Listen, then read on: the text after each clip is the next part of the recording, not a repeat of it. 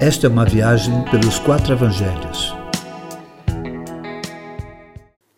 Hipócritas. Depois de ter falado às multidões e aos discípulos, Jesus fala aos escribas e fariseus, expondo toda a hipocrisia deles. São hipócritas os que, como ele, os escribas e fariseus, dificultam a entrada nos céus do próximo e, fazendo assim, fecham as portas também para si mesmos. São hipócritas os que devoram as casas dos mais necessitados e carentes, os explorando e com isso atrai para si um maior e mais rigoroso juízo. São hipócritas os que percorrem muitos lugares apenas para atrair outros para sua religião e assim contribuem para transformá-los em filhos do inferno duas vezes mais.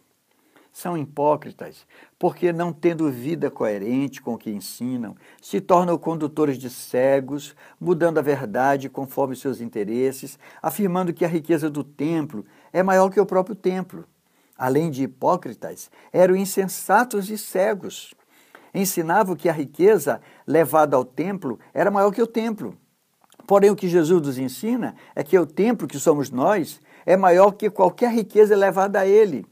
Infelizmente, hoje, meu irmão, dinheiro na igreja é mais importante que pessoas. Para Jesus, o altar é maior que a oferta e não o contrário.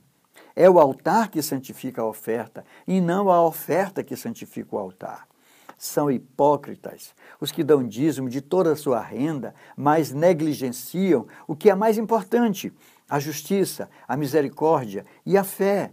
Gente desse tipo são os que engolem camelos e se engasgam com mosquitos. São hipócritas os que valorizam as exterioridades, limpando o exterior da vida e deixando o interior imundo.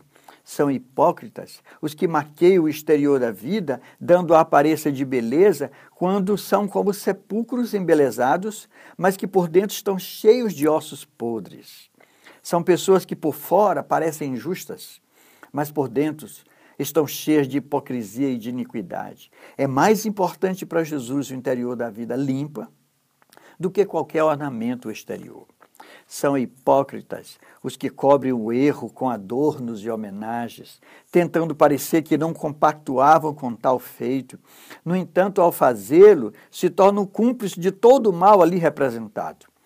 A tais hipócritas, Jesus chama de serpentes, raça de víboras. Esse tipo mata profetas e se torna culpado de todos os pecados que cobriram com sua hipocrisia.